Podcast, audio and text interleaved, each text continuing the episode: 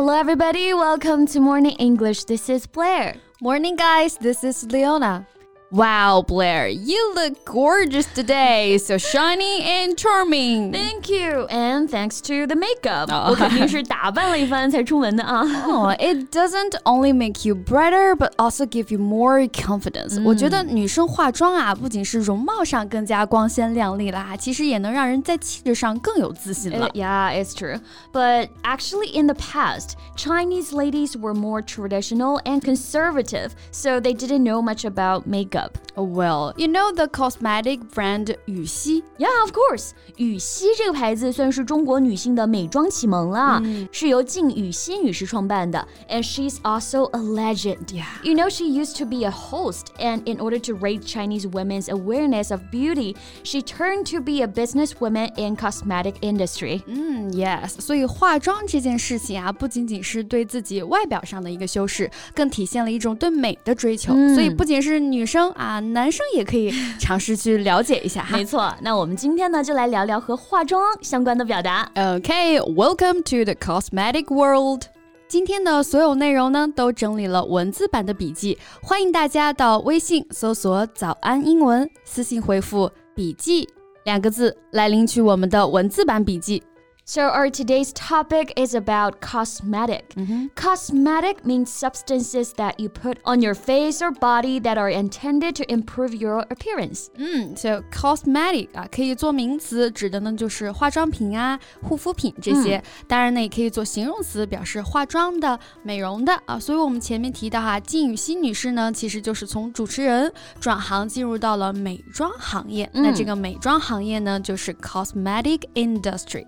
In And now Chinese cosmetic industry has growing larger and larger。没错，大家越来越注重对美的追求了啊，嗯、所以五花八门的美妆产品呢，也真是让人挑花了眼。没错，There's a wide range of cosmetic products。哎，是挺难选的，所以我每次都得先去搜搜攻略啊，才能放心去买。嗯、那有些人呢，已经不满足于这个产品啊，Someone would like to have cosmetic surgery 啊，去进行整容手术了啊，所以 cosmetic。 做形容词的时候呢，它还有整容这个意思。嗯、Surgery 意思就是手术嘛，很多人甚至会出国去整容，especially South Korea. 去韩国哈，because cosmetic surgery has long been widespread in South Korea。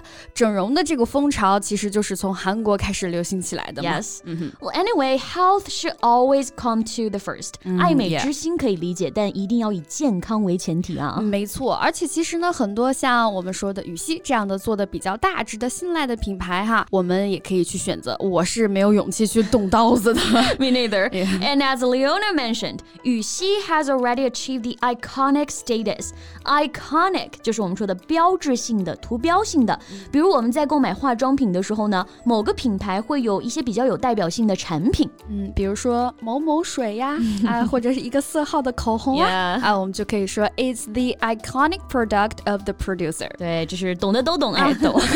那刚才我们说的这两个例子啊，化妆水和口红其实是属于两个类别了。One is skincare and the other one is makeup。男生们听到这是不是有点晕了呀？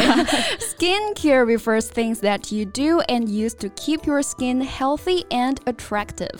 Skincare 啊，其实就是护肤护肤品。嗯，如果皮肤不太好了，比如说有干燥啊、敏感这些问题，就可以用一些护肤品哈。We will probably need to use some skincare products. Yes, and makeup makes us look pretty, and it refers to color substances used on your face mm -hmm. to improve or change your appearance. Makeup 指的就是像口红、腮红啊这些化妆品或者是化妆这件事儿。嗯，So makeup is a noun。那要注意啊，这里的 makeup 是个名词。那化妆这个动作呢，我们就可以说 put on makeup。所以女生出门约会前的步骤啊，I need to wash my hair and put on makeup。哎，别忘了啊，还有一步，有时候出门穿什么衣服，哎，也得化了妆才能决定啊。I have to put on makeup and decide what to wear. Oh, that's right. So put on makeup，更多的强调呢是化妆这个动作。嗯，那化好了妆啊，出门的时候别人很明显能看出来哈，哎，今天化妆了，好漂亮呀。这个时候我们就可以说 wear makeup 来表示有化了妆的这种状态。没错，For example, she wore a heavy makeup yesterday. I didn't recognize her. 意思就是她昨天化了浓妆，我都没认出来。这都不是化妆，这是我们说的换头了。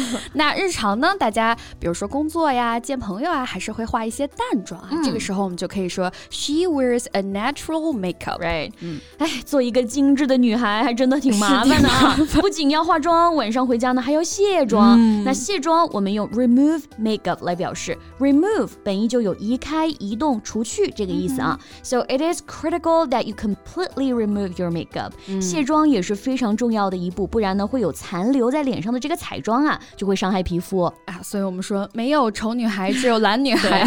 那当然呢，有很多途径去追求美啊，比如我们今天讲的化妆啊。当然你也可以通过锻炼身体，对吧？总之呢，就是不要放弃啊，追求更好的自己。所以不要随便找借口去逃避，Don't make up any excuse。所以说了这么多 make up 啊，这两个词 make。